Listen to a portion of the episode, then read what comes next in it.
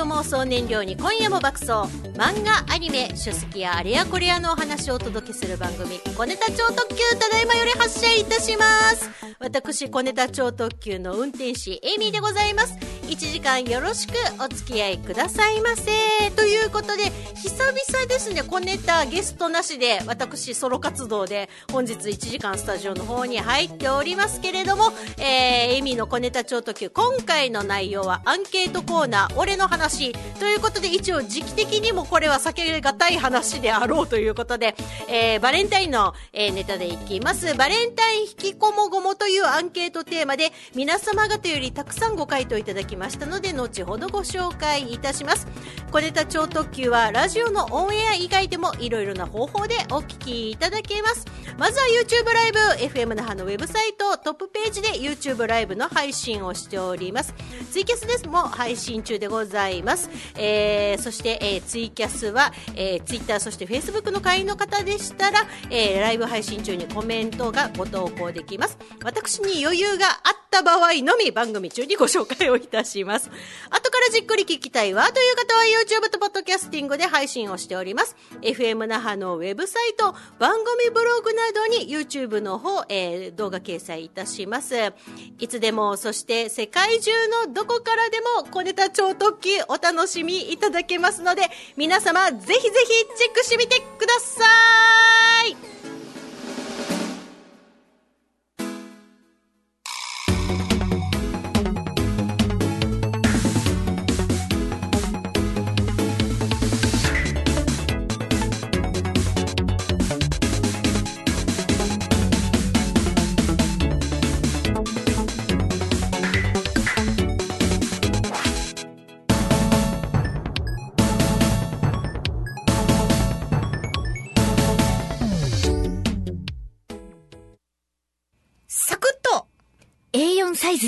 小ネタ超特急。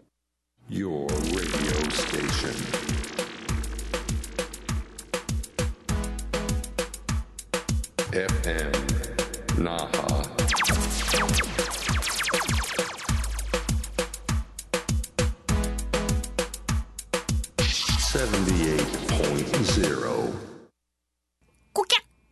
るおいナンバーワン。小ネタ超特急。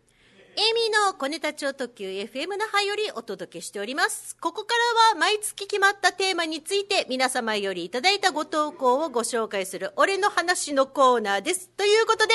えー、今回はですね、もう間もなくバレンタインということで、バレンタイン引きこもごもでございます。辛い思い出、悲しい思い出もですね、ここでご投稿いただきまして、皆様でお焚き上げいたしましょうということで、早速ご紹介いきましょう。えー、こちらですね、えー、ラジオネーム、アドンさんです。ありがとうございます。あ、早速ちょっと辛い思い出かな。バレンタインデーは本当に辛い思い出しかないです。男の子にあげたりとか、そんなことではなく、中学の時のバレー部の先輩全員分のチョコを作らないといけなくって、お母さんに泣きついて徹夜で作ってました。それちょっときついな。その時の部員もたくさんいて、2年と3年の先輩合わせて20人以上。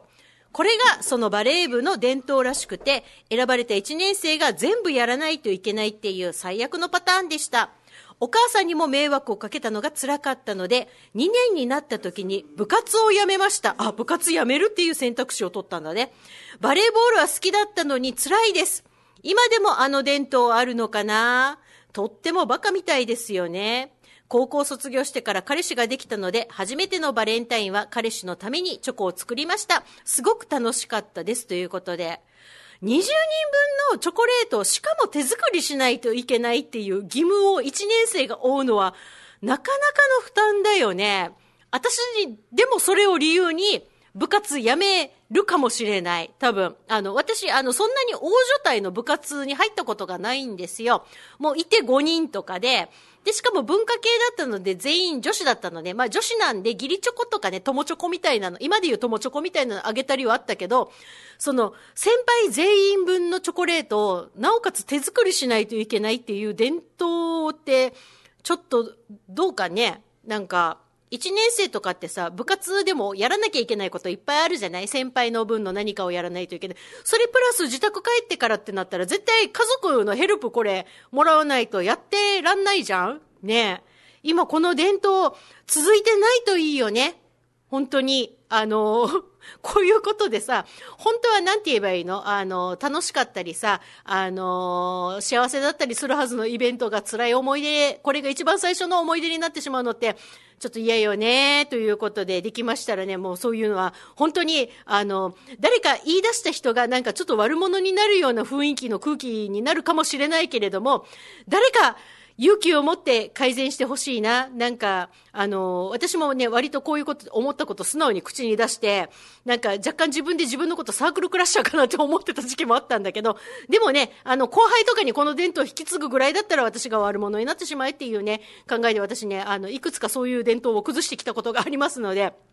今、アドンさんの後輩がね、そういう思いしてないといいなと思います。続きましては、ワクさんです。ありがとうございます。あ、こっちもなんかそういう伝統の話だね。昔勤めていた会社は、部署の男性全員に個別にチョコをあげるという全く賛同できない慣習が続いていたので、ある日朝礼で、男性にとっても女性にとってもお金を使うだけのイベントですよね。これまとめ買いしたチロルチョコとかうまい棒でよくないですか？と提案しました。そして無事に通りましたと。まあ、通ってよかったよね。あ、それまでは個別にわざわざ一人分ずつチョコを、あの、買って渡してたんだね。それ、部署大きかったら結構なお金、まあ、お金の話するのあれだけど、お金的には結構すごいことになるよね。で、うちの部署がバレンタイン改革をしたので、他の部署でもそれが広まり、もう今では女子全員から段ボールに入れたうまい棒を男性各自が取り、ホワイトデーは男性から紙袋に入ったチロルチョコを休憩室に置かれ、各自女子がそこからもらうって感じです。あ、いいじゃん、全然それで。友達とか毎年お仕事絡みの義理チョコだけで相当なお金を使ってるのに、ホワイトデーでは趣味の合わないハンカチとか、大して美味しくもないキャンディーのお返しが来るので、ガチで義理チョコ文明滅んでほしいって毎年言ってます。もう義理チョコ文明見直す時期なのではということで、これは結構あれだよね。あの、大人数の部署で働いてる方とかは、割とそこ切実だよね。なんか、あの、なんて言えばいいのかな、これ。あの、あげる義務が発生したのが、もうだいぶ昔で、今更変え難いみたいな、なんか、なんて言えばいいの、伝統文化みたいになってたとしても、先々ね、あの、これをえ英語を続けて本当にいいものかねって思うと、そうではないよね。もうだから、あの、このワクさんの会社みたいに、お互いどっちにとっても、あの、この、バレンタインデーっていうイベントを、あの、そのままスルーするのはあれだけど、お互いに無理のない方法で、お互いが楽しくこのイベント過ごせればいいよねっていう意味での、その、なんていうの段ボール箱にうまい棒入れて、ね、みんなが取りたいだけ取って食べる男子。で、女子は紙袋に入ったチロルチョコから食べたい分だけ取る。全然ありだと思うんですけれども。どうでしょうね？こんな感じで改革、ね、今ちょっとね、あの、お財布的にも負担だなって思ってらっしゃるね、あの、女子社員の皆様は、ここら辺の改革についてね、ちょっと、あの、もしね、あの、理解のある 上司、または男性社員がいらっしゃるのであればね、ちょっと提言を来年に向けてしてみるのもいかがかなと思います。続きまして、こちら、えー、チュラジャンさんです。ありがとうございます。母がお菓子作りとっても得意だったので、バレンタインデーはお母さんがチョコブラウニーケーキを焼いてくれる日でした。あ、家族にね。大きくなってからバレンタインデーは好きな人にチョコを送るということを知りました。今では私が娘と主人にチョコケーキ焼いてあげてます。でもお母さんが作ったケーキの方がやっぱり美味しいんですよね。レシピちゃんと習えばよかったということで、あ、じゃあ子供時代はあれなんだね。お母さんがチョコブラウニーケーキをみんなに焼いて食べさせてくれる。まあそれも素敵イベントだよね。だったんだね。あ、いいななんか、ね、あの、お母さんがケーキを焼けるとかって、もう夢の世界だな。うちも母は菓子を作るんだけど、あのね、洋菓子じゃなくて和菓子の方で、洋館とかなのね。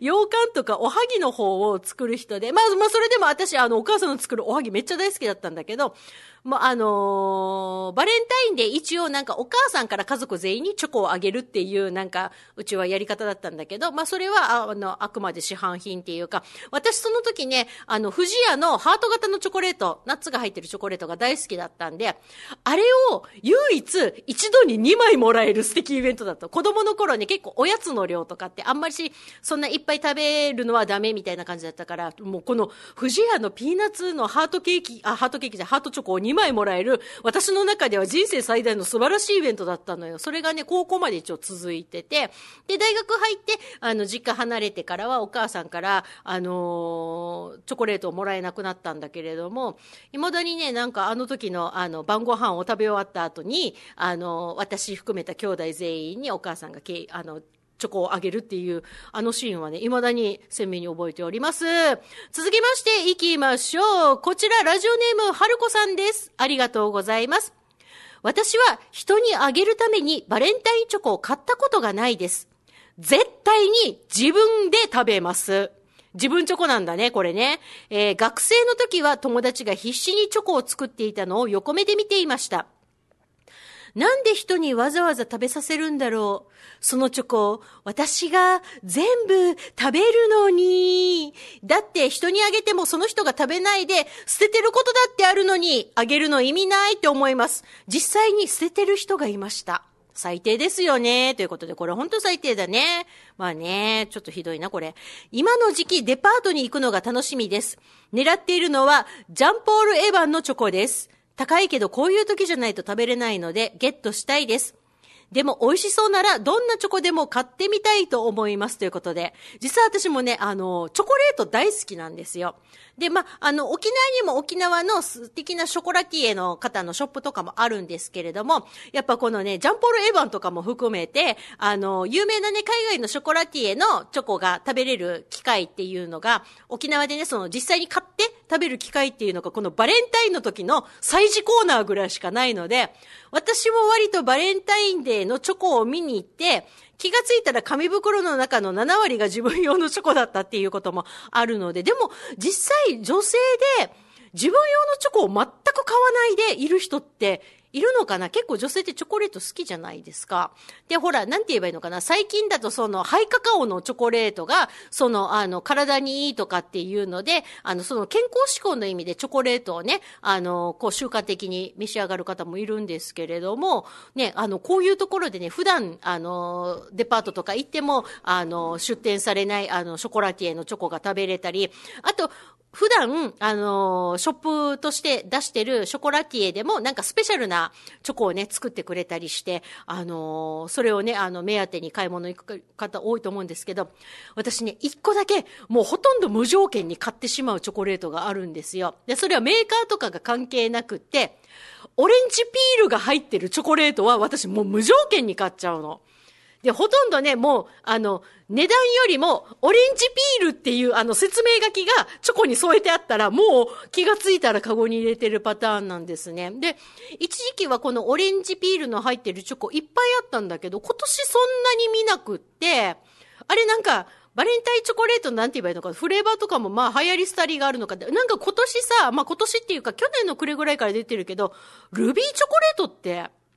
なんか、あの、そのチョコレートの元々のカカオの実からピンク色の色素の成分のチョコレートが作れるようになったみたいで、まあ、昔は本当にごく少量、限られた分だけが、あの、その世界中に流通してたんだけど、なんか今さ、いろんな日本の、あの、ダースとかあるじゃない？あの、チョコレートの。あれとかもルビーチョコレートが入ってるやつを出すようになって、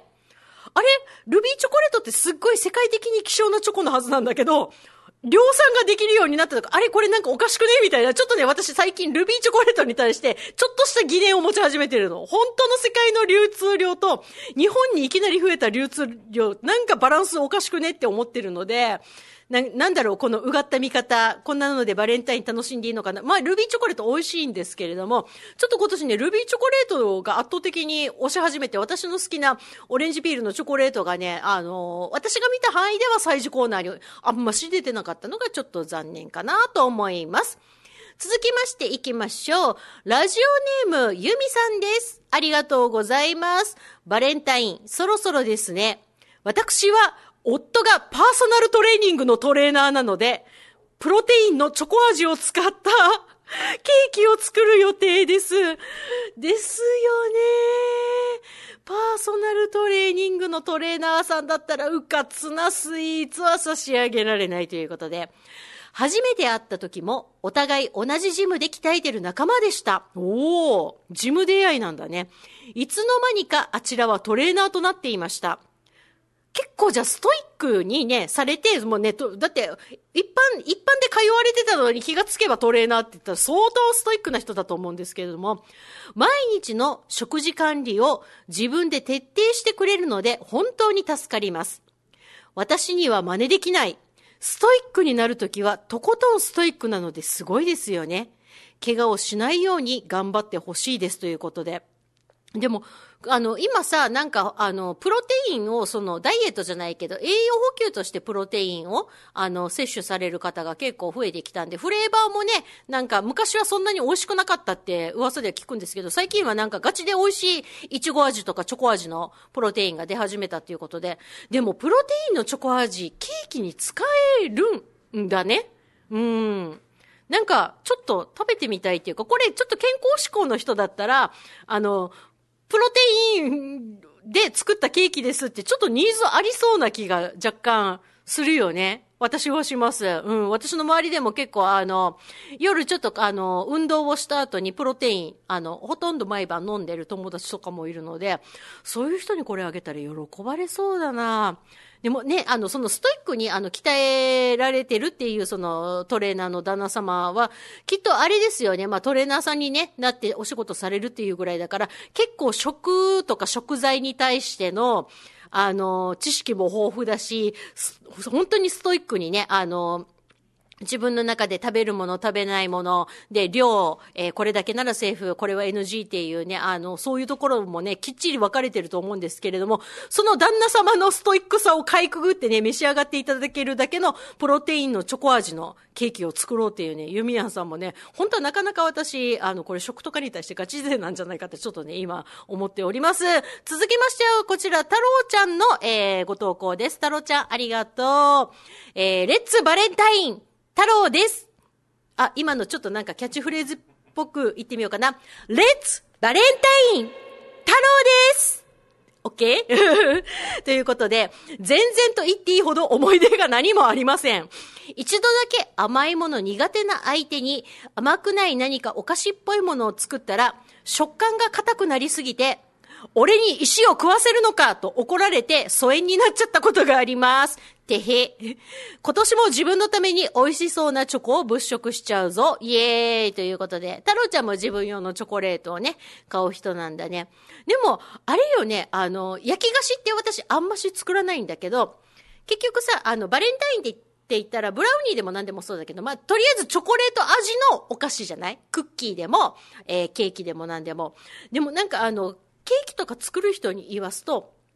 この小麦粉以外の粉を入れると非常に難しい。実はあの食感がそのちょっとの分量の違いですんごい硬くなったり、で、これを調整しようと思って緩めに作ると本当にゆるんゆるんのもうケーキの手をなさないものができたりするので、かあのココアとかそういうあの混ぜ物を入れるのは本当はなかなかね実は難しいんだよって。だからあの自分であのこの粉の量を調整するんじゃなくて、ぶっちゃけスーパーに売ってるもうチョコケーキのスポンジの素あれを買ってきてしまった方が、あの、間違いがない、あの、すごい石みたいなものとか、レンガみたいなものはできる上がらずに済むっていう話を、私、あの、焼き菓子作る方から聞いて、おお、なるほどと。まあ確かにね、そういう、あの、もう最初からあの、ミックスの粉になってる状態のやつって、一応プロが監修して作ってるわけじゃない？食材のプロなり、えー、なんかね、あの、最近だとほら、あの、スイーツの、なんて言えばいいの、パティシエさん監修の、なんかそういう粉のね、もうミックス粉が出てたりするから、なんかそういうのにね、あの、頼ってしまうのも一応ありな。まあ、失敗しないっていう点では、こちらが確実かな。ね、素人の私より、プロの人の、えー、ミックス粉ということでね、あの、もしね、あの、もう日にちがね、そんなにないからね、もう早々作っちゃってる人はね、もう完成してるだろうけど、今から焼き菓子作ってみたいけどどうしようっていう方は、スーパー行ってミックス粉を探すのが一番安全パイかと思います。続きましては、サリーの母さんです。ありがとうございます。私の思い出は昔の漫画みたいな話ですが、本当に靴箱にラブレターと手作りチョコが置かれていました。しかも女子から、まあ、サリーの母さん女性なんですね。しかも女子から女子校でした。会ったことのないクラスの子でした。とっても可愛くって他校の男子に追っかけがいるぐらい人気の子でした。でもちゃんと会って謝りました。告白をされて泣かれたのが辛かったです。嘘はつきたくなかったし、真面目に考えて、お付き合いは難しいなと思いました。でもそれはね、とっても真摯な姿勢じゃないですかあの、きちんとね、あの、その誠実な気持ちに対して、あの、ごめんなさいっていう言葉を伝え、わざわざ伝えに行かれたっていうのはすごいと思う。今でもこのことを思い出します。高校を出て、私は県外に出たので、地元のことは疎遠になりました。同窓会も出てないので、近況もわからないのですけど、どうしてるかなということで、サリの母さんはあれだね、女子校で同級生の、えー、クラスが、えー、全然違う、あの、ちゃんとお話もしたことない子にいただいたのね。あー、でもね、あの、私この番組で再三再四話してるんですけど、私も高校女子高校だったんですよ。でね、あの、やっぱり、なんて言えばいいのかな、その時のなんていうのかな、こう、あの、まあ、女子校時代っていうのは、結局、うちの学校って、なんかね、絶妙、公立なのにこんな厳しいのっていうくらい厳しくって、あの、まあ、もちろん、あの、郊外で誰かと、異性交友というか、なんというか、まあ、お付き合いとか彼氏とかね、ボーイフレンドとかと一緒に歩いてるのを見られただけで、自宅謹慎だったんですよ。ナチュラルに。で、あの、もう謹慎になって、もうあの、もちろんね、あの、生徒指導室でね、ギャン泣きするまで説教されるパターンだったりしたんですけれども、まあね、あの、その中で、まあまあ、私たちも、だからこう、なんて言えばいいの？ちょっとあの、下界との接触があんましない校風だったんですよ。で、あの、文化祭とか体育祭の時も、学外の男子がほとんど入れない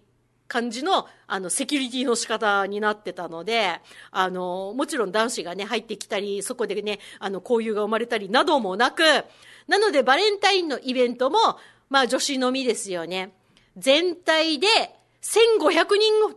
前後の女子学生の、女子校のバレンタインは、もう女子のみよね。だからもう、あのなんて言えばいいのかな。ほとんど、あの、友チョコなんだけれども、たまにやっぱりあのこう直接同級生でもなく直接、えーと、コミュニケーションを取った記憶もない下級生の子からなども、あの、靴箱とかあとねあの私の席がねよく分かったなと思うんだけれどもあの机の中にね入ってたりとかしてでもねお名前とかそのクラスが書いてあっても私自身がその子がどの子かっていうのが全く分からない状況だったりして、で、一応クラスとかが書いてあるから、これ、あの、受け取りはするけど、ありがとうねっていう受け取りはするけれども、そっから先の発展のしようがね、あの、やっぱり私の中ではなかったので、で、一応あのね、ホワイトデーのお返しなどはそれなりにちゃんとはしようっていうふうにやってた時期があったんだけれども、さすがに、あの面識のない子からいただくチョコが2桁に乗っかったんですね。3, 3年生の時に。で、その時に、もうこれはお返しとかっていうのとかのやりとりも本当に大変だし、しかも私、あの、もう3年生の2月って言ったら割と進路が決まってたり、進学決まってたりとかってあるじゃないってなると、今後その、なんて言えばいいの、先輩後輩としてのお付き合いもない状況だから、もうこれは素直にチョコレートをお返しした方がベターなのかなと思ってね、3年の時はね、この2桁に乗りました後輩からのチョコは全部片っ端からお返しをしてありがとうございますって、お気持ちは嬉しいです。でも私、もうあの、この後間もなく行われる卒業式の後は、もうこちらの地元には全然おりませんので、って、先輩後輩あのお付き合いもできませんので、気持ちだけ受け取りますって言ってお返ししたんだけれども、やっぱり、なんて言えばいいのかな？あのーね、先輩として尊敬してくれたんだろうなっていう風な解釈で私は思うんですけれども、やっぱりね、その気持ちをごめんなさいって、あの、お気持ちだけ受け取りますって言ってチョコを返した時の、その後輩の女の子たちの、すんごく悲しそうな表情は、ぶっちゃけ辛かったです。うん。でも、その表情をさせてしまうのと、いただくだけいただいて、チースって言って、ね、あの、あっさりその後、あの、地元から消えるっていうのと、どっちが誠実かだって考えたら、やっぱり私もちゃんと言った方が誠実だなーって思ったんだけれども、やっぱりね、ちょっとね、なんか涙目になってる女の子とかもいて、本当はどれが正解だったのかなって、うん、今でもちょっとね、わかんない部分はあるんですよ。まあまあ、でもね、あのーその子たちにとってもそういう思い出あったなぐらいでね、今楽しく幸せのバレンタイン過ごせてくれてたらいいなって私は思っております、先輩として。ということで、続きましていきましょう。ラジオネームシムさんです。ありがとうございます。高校の時とっても憧れだった先輩と、まさか付き合うことになって浮かれたことがあって、なので、初めてのバレンタイン、気合を入れて何回も練習して作ったチョコケーキ渡したんです。練習したんだ。すごいな。先輩がその時言った言葉が、本当に手作りとかする系だったんだ。必死だよなでした。なーにちょっと私これすんごい怒り覚えますけど、この先輩の言葉。ええどうやら付き合ったのも仲間内でかけてたらしく本気にしてきたから面白かったって言われましたって、ちょっと私、あの、何今ここにね、バットがあったらちょっとやばかったよ。今思い出しても腹が立ちます。私も腹立ってる。言われて固まったけど、すぐにケーキを投げつけて、その場を立ち去りました。大正解。おい〇〇高校の〇〇原あんたと別れた後、私、ちゃんとした彼氏ができて結婚したから今超幸せなんで、友達に聞いたら、仕事失敗したらしいねざまあみろということでございます。言っていい。シムさんはこれ言う権利ある。確かにこれはひどいね。いやー、いや、まあでもね、あの、早々と、あの、人間的に、あの、ダメな人だってね、気づけてよかったよ。これ、取り返しがつかないお付き合いまで進んでから、この人間性だって気づいてたら、ほんと大変だったから、もう、あのね、ケーキ投げつけて、もうね、しかもね、あの今自分が幸せで、ちょっと相手がね、失敗したことをね、笑うだけの権利があなたにはあります。でもね、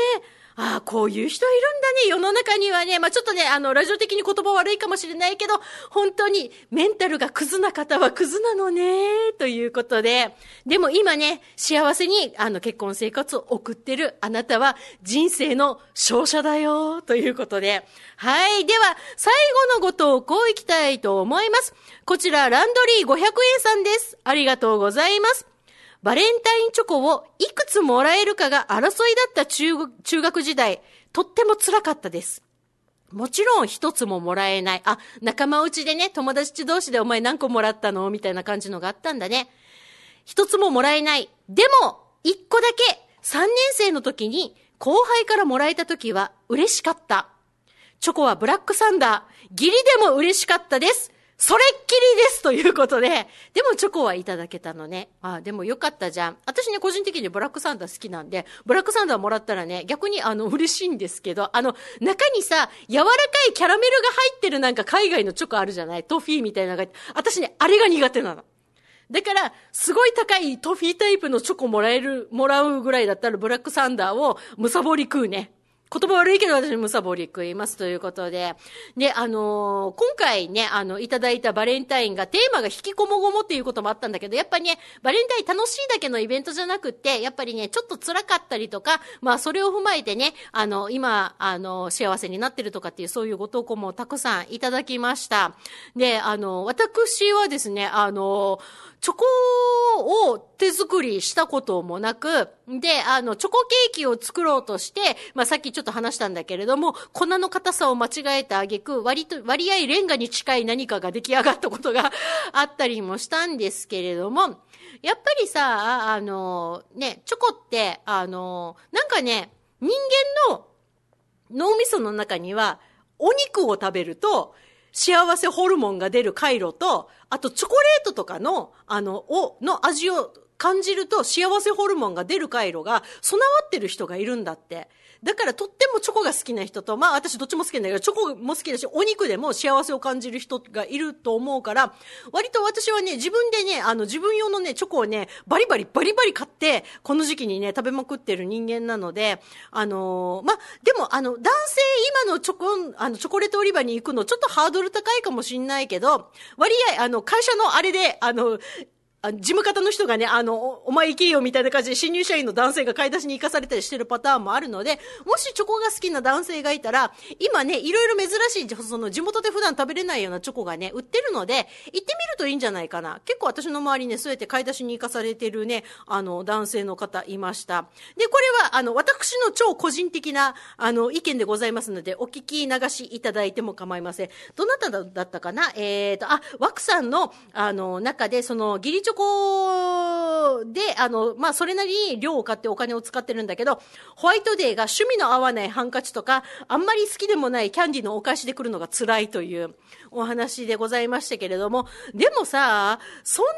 にホワイトデーのお返し何選んだらいいかわかんないし、くれた相手が、例えば何かね、具体的に好きなものの情報をくれたりとか、こういうのが、あの、あるといいな、みたいな、ね、具体的なリクエストがなく、なおかつその相手に、この人、センスいいじゃんと思われるアイテム、私の超個人的な意見を言わせていただくんだったら、これ私のね、趣味の要素もあるから仕方ないと思うんだけれども、意見を言わせていただくんだったら、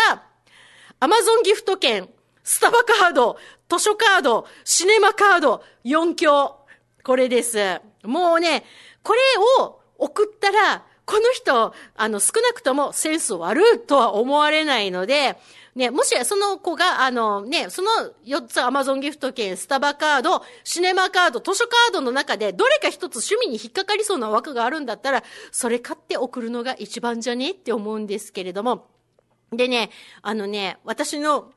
友人で一人いたんだけれども、まあ仕事が忙しいっていうのもあったんだけど、ホワイトデーのお返しを買いに行けなかったのね、ホワイトデーまでに。で、彼が何をしたかっていうと、相手の希望も聞かずに、俺チョイスで選んだ有料 LINE スタンプを送りつけるっていうね、なかなか、あの、すごいことをやって、それでね、あの、同僚の女子とかに、お前ざけんなっていうクレームが来たっていう方もいたんですけれども、まあね、スタンプがね、あの、どんなスタンプを送ったか私も具体的に見てないんですけれどもね、わざわざクレームが来たってことは相当女子の趣味に合わないね、あの、スタンプが来たのかもしれないね。でもこれは、あの、ですので皆さん、あの、お仕事で忙しくても、有料の LINE スタンプはお返しにならないっていうふうに考えていただければと思います。あと私はね、あの、個人的にこれもらい物でいただいた、こ、ここ数ヶ月で、あの、いただき物の中で、あの、一番これベストオブベストだなって思ったのが、その、図書カードと、アマゾンギフト券と、それに加えて、蒸気でホットアイマスク。あれ、あれ女子ね、嬉し。そうそうそう、目の上に乗せるやつ。あれ、ベストです。あのーなんて言えばいいの？女性ってさ、こう、寝る前、まあ、お風呂上がりとか夜など特にさ、なんかこう、アイクリームなどをね、こう、目の周りに施してアンチエイジングを狙ったりとかするけど、あれね、ホットアイマスクすると、浸透がすごくいいのね。うん。だけど、ホットアイマスク自腹で買うにはみたいなところもあるので、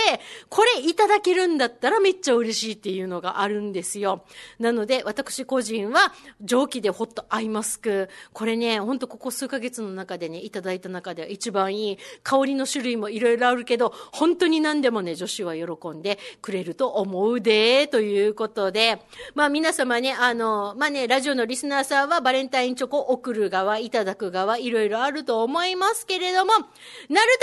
あの、その会社とか部活とか学校内で負担が重くない感じで、本当純粋にね、楽しめるバレンタインデーを皆さん送っていただければと思います。という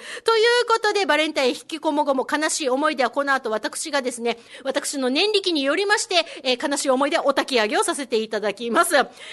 月のアンケートテーマなんですけど、一応来月3月ということで、3月はほら、卒業式とか、あと進学とか就職のために引っ越ししなきゃいけないいけない別れの時期だったりするじゃない？ということで、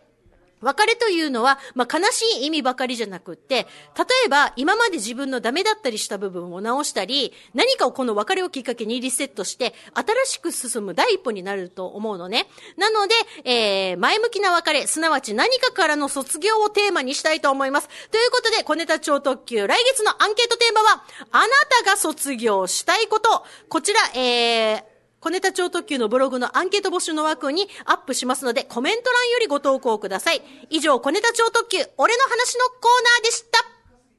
チュチュチュチュお友達のみんな？小ネタ超特急78.0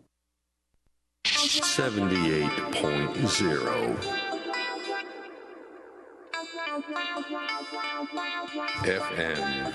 Naha.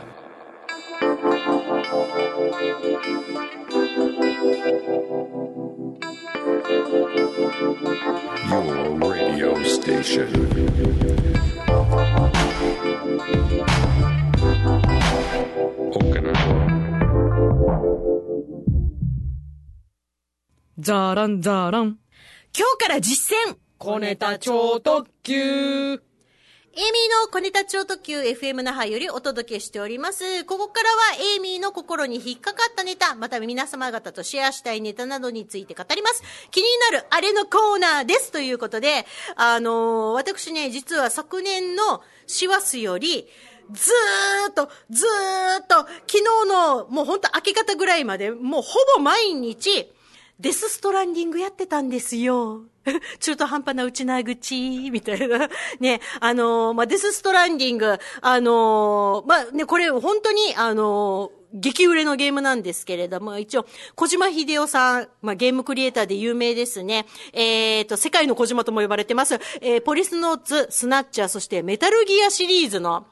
クリエイターとしても世界中のファンが、あの、大好きな、大好きな大好きな小島秀夫さんが、えー、独立して作った、えー、小島プロダクション。で、えー、第1弾として放たれたのが、えー、昨年の11月8日に、プラットフォームはプレイステーション4だけなんですけれども、現在のところ発売されたのがこのデスストランディングでございます。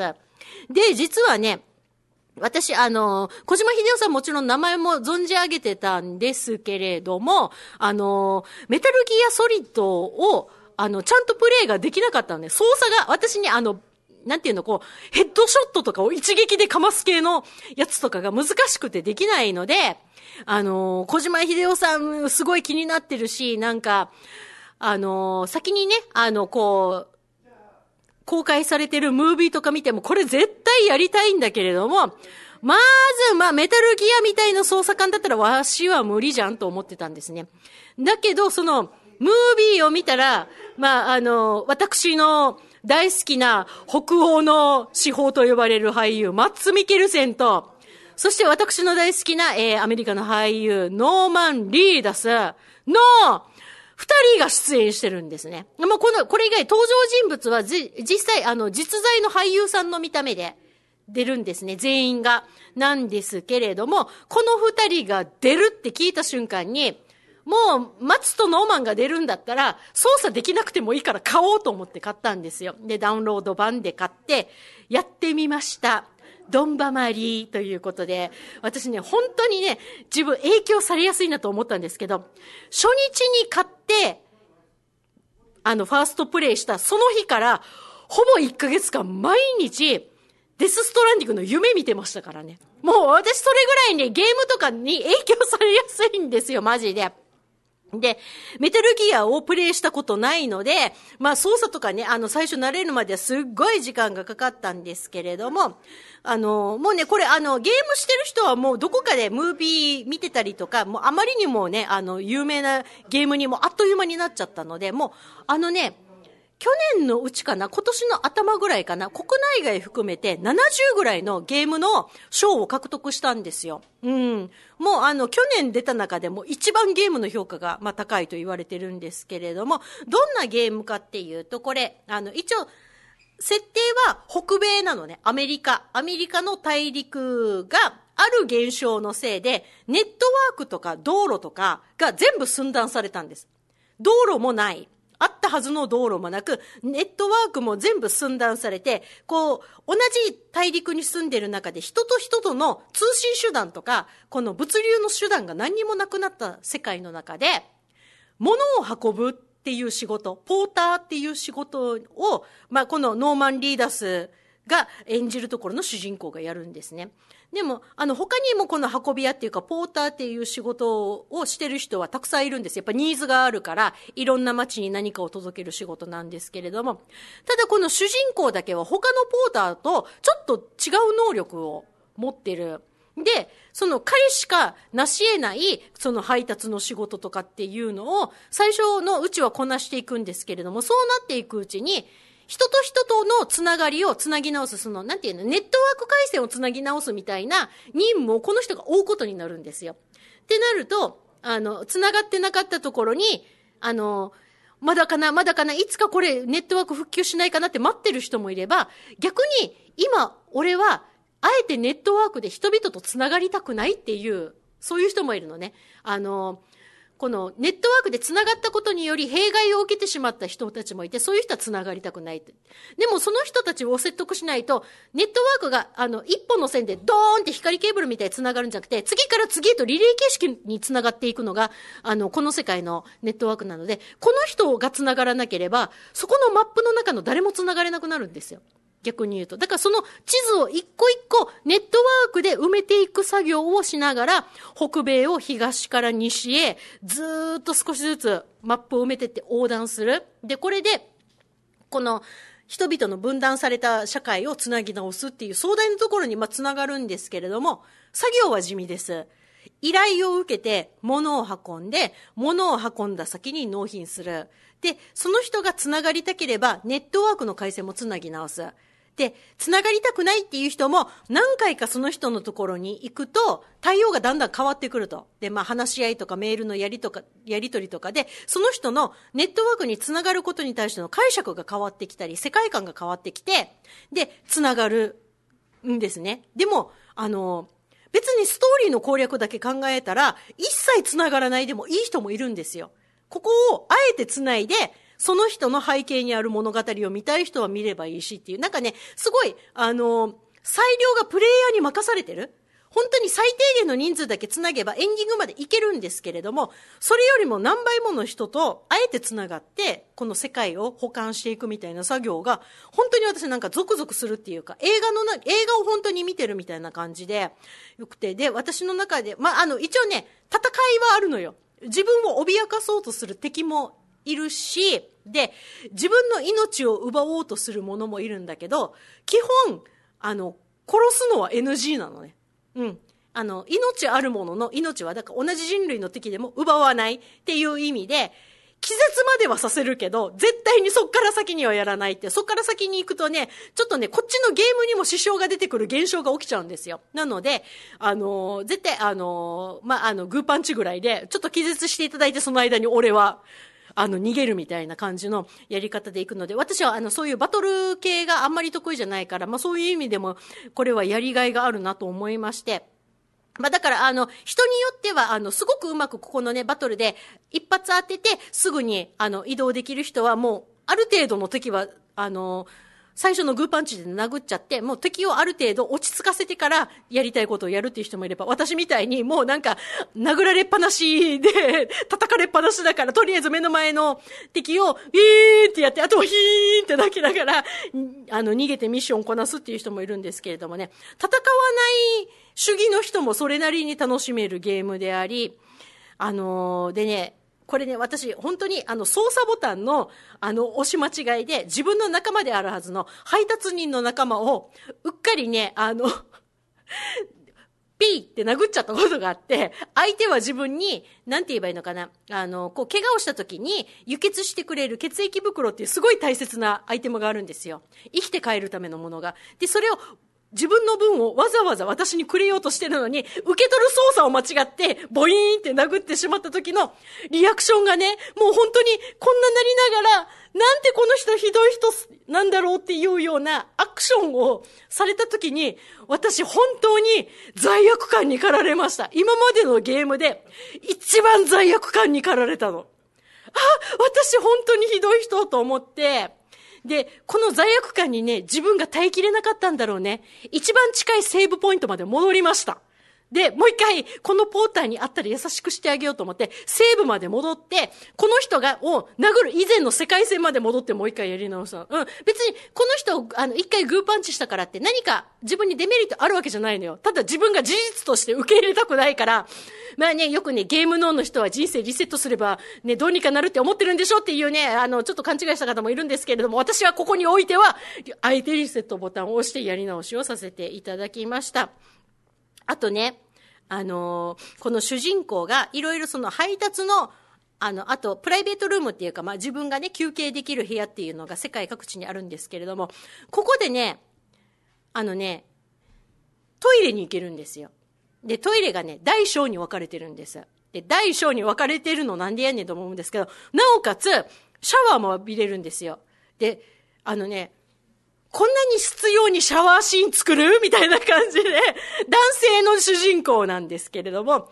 こんなにカメラパンして回り込む？みたいな感じで、シャワーシーンがあるんですね。いくつかバージョンがあるんですけど、シャワーシーンも。で、わざわざシャワーシーンをこんなに必要に作るってことは、これ何か攻略とか、あとトロフィーに関連するに違いないと思って、ワンミッション終わるごとにシャワーを浴びてたんですね。で、今だったらトロフィーの、トロフィーって何をこれだけやったらゲットできるって、もう公式とかでも情報出てるんですけども、私、あの、エンディングを迎えるまでは、あえてこの情報をシャットアウトしてたんですね。で、実は、シャワーを浴びること、トロフィーと関係あるかもしれないって言って、もうほんと、チャーヒッチーシャワー浴びてたわけさ。浴びすぎだろっていうぐらい浴びてたんだけど、クリアした後に見たら、シャワー何も関係なくって、私ただ、ノーマン・リーダスのシャワーシーンをガン見してるだけの、あの、トータルの数時間があったんだなっていうのがありました。で、あのームービーとか見てみるとわかると思うんですけど、本当にすごいリアルに作ってて、背景自体もね、すごいリアルなんですよ。で、そのせいでこれね、私ね、デスストランディングやった人ほぼ全員そうだと思うんですけれども、弊害が一つあって、深夜とかの BS って、こうなんか南アルプスの風景とかの、をただ1時間流すだけのなんか夜中の番組ってあるじゃない？あれ、見てると全部デスストランディングの背景にしか見えなくなるのね。あ、ここどこどこのマップであったこの感じ、この雪山に行くところ、うん、わかるわかるみたいなのがいっぱい出てくるので、あの、すごいね、あの、今までこうね、あの、流し見していた山岳ものの映像番組がガン見するようになったんですよ。で、あの、こう、ポーターとしてね、あの、ノーマン・リーダースっていうか、まあ、あの、役名はサム・ブリッジスなんですけれども、このサムが、あの、どんどんレベルが上がるというか、ポーターとしてのスキルが上がると、背負える荷物の量が上がるんですよ。結局。で、あの、自分が今背負ってる荷物が何キロっていう表示が出て、で、自分のリミットが何キロっていうのも、ちゃんと下に表示が出るんですけれども、これで、結構、あの、割と細かく段階が分かれてて、ちょっと重さを感じ始めたなっていう時は、こうやって背負う時に、うーん、みたいな感じの声が出たり、あと、この、なんていうの、背負い子っていうかさ、荷物を背負う時の、このね、あの、なんて言えばいいのかな、この荷物を支えるものの、この肩に食い込むギシって音とかがちょっと変わってくるのね。で、まあ、ああ、重そうだなとかって私は体感で見てたんですけど、プレイヤーでね、私の周りの腰痛持ちとヘルニアの人は、これ見てるだけで腰に来たって言ってて、あの、もう、つらみがね、本当に自分の症状とがっちり合致しちゃうので、あのね、サムにあえて重いものを持たせない作戦で行く人がね、結構周りにいたんですよ。なので、今からやるわっていう方で、ヘルニア持ちの人は、ちょっとね、重量が重い時のあれで、あの、自分の辛い腰痛の記憶が引き出されるようだったら、荷物の量をセーブして、回数こなすみたいな感じのクリアの仕方もありかと思います。で、あのー小島監督がね、あの、松見ケルセンさんともともと交流がすごくその深かったり、あと、ノーマン・リーダスさんも、あの、結局商品化はされなかったんですけれども、デモ版だけ、あの、世界中に配信された PT っていうホラーのやつがあるんですね。あれの主人公、ノーマン・リーダスなんですよ、実は。で、この二人との、まあ、交流があって、まあまあ、あの、小島監督がね、本当に俳優としてのこの松とノーマンがね、大好きなんだろうなっていうぐらい、もう本当にね、あの、ムービーのボリュームがおかしいです。もういろんな表情を撮りたかったんだろうなっていうのが、もう愛が溢れ、さっきのノーマンのシャワーシーンが必要なパンが多いとかね、そういうのも含めてね、いっぱいあるんですけれども、ちょっとね、あの、笑いの要素もあるのね。この、なんて言えばいいの？最初の頃は、誰とも話をすることもなく、ただ一人で黙々と配達してるだけの、すんごい孤独で、この孤独さに耐えられなくって、割と初期でリタイアしてしまう人もいるんですけれども、コミュニケーションボタンっていうのがあって、こう、誰がいない風景でも、とりあえずなんか、おーいとかって声を出して、うまくいけば、あの、山の向こう側にいるポーターが山彦みたいに返してくれたりする時があるんですよ。で、ポーター同士がこう挨拶を、あの、同じ道でね、配達の行き帰りで会う時も、こう、あの、お疲れ様とか、なんかそういう感じのコミュニケーションをね、取れるボタンがあるんですね。で、これで一番面白いのが、これね、あの、YouTube とかでも死ぬほど動画出てると思うんですけれども、北米大陸の中に温泉が湧き出してるんです。まあ、あのね、一箇所除いて全部露天なんだけれども、自然に湧き出してて、で、これがね、バフがかかるの。あの、バフがわからない人は何かの効果が出てくるの。例えば、あの、スタミナ値がどんどん目減りしていってるのが、その温泉に入ったことでスタミナがマックスに戻ったりとか、あと耐久値が上がったりとか、あとはなんだっけ、えっ、ー、と、電力を消費して、なんかあの、例えば荷物を運ぶときに、この外骨格をつけるんですね、足に。で、重いものとかを運んだり、速さを速くしたりとかっていう外骨格を、電池を消費して使うんですけど、この電池をチャージできたりとか、そういう効果がいろいろある温泉が各地にあるんですけれども、このね、温泉シーンで、あの、もちろん先ほど話した通り、シャワーシーンでは、えー、ノーマンリーダスマッパですね。この露天でも、マッパなんです。マッパなんですけれども、ここでコミュニケーションボタンを押すと、何が始まるかっていうと、ドリフのいい湯棚をワンフレーズずつ歌い出すんです。だから、あの、なんだっけ、あの、まあ大丈夫だね。あの、ババンババンバンバンっていうワンフレーズで1回のボタンで終わるから、次聞きたかったコミュニケーションボタンを押したら、ハービバノノが入るみたいな。これでワンフレーズ歌ってくれるんですけど、これ、あのー、サム・ポーターの日本語の声は津田健次郎さんがやってるんですね、声優さんの。で、津田さんの歌う、あの、いい湯棚も最高なんですけれども、これね、言語を英語版に切り替えると、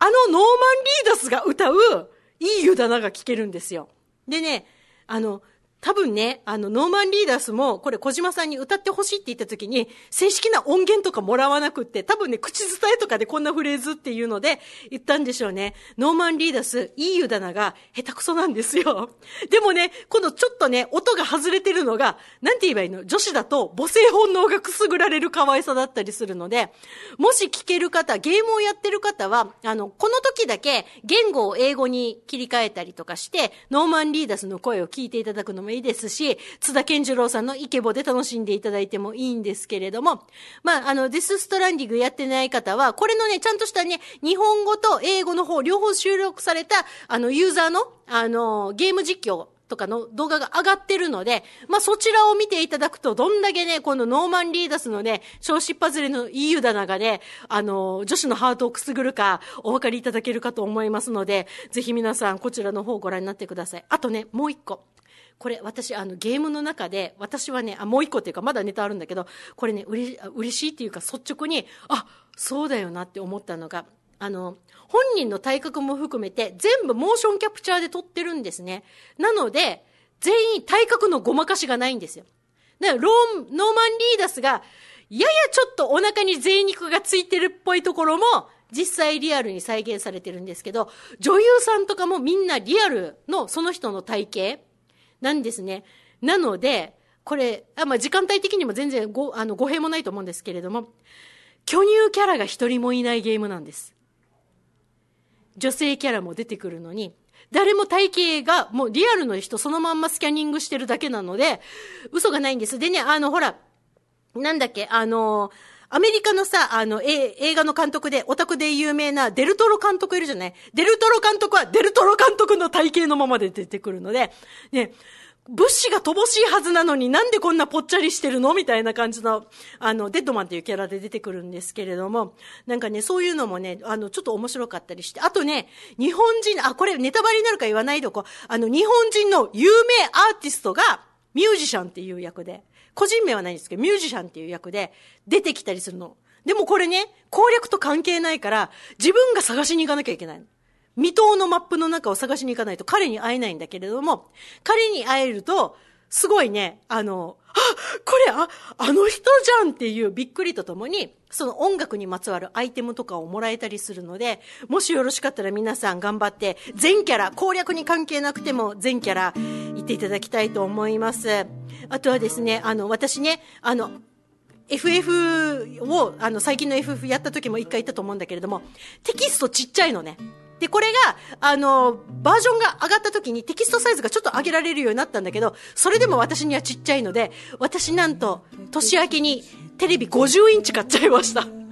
このゲームのテキストが見たいがために、50インチのテレビを私は買ったよ。あとね、私が誕生日の日にデスストのツイートしたら、小島秀夫監督がリツイートされて、世界中のデスストファンからコメントいただいたのが、私の最高の今年の誕生日プレゼントでしたということで、音楽流れてまいりました。えー、早くもお別れの時間でございます。次回の小ネタ超特急は3月11日夜7時からとなっております。小ネタ超特急のブログに今回ご紹介した内容、そしてですね、あの、次回のアンケートのテーマも、えー、アップしますので、こちらの方もご投稿よろしくお願いいたします。アンケートにご投稿いただきました皆様、ありがとうございました。それでは次回3月11日水曜日夜7時にお会いしましょう。小ネタ超特急。お届けしたのはエイミーでした。それでは皆さん、さようならさようならさようならセレナ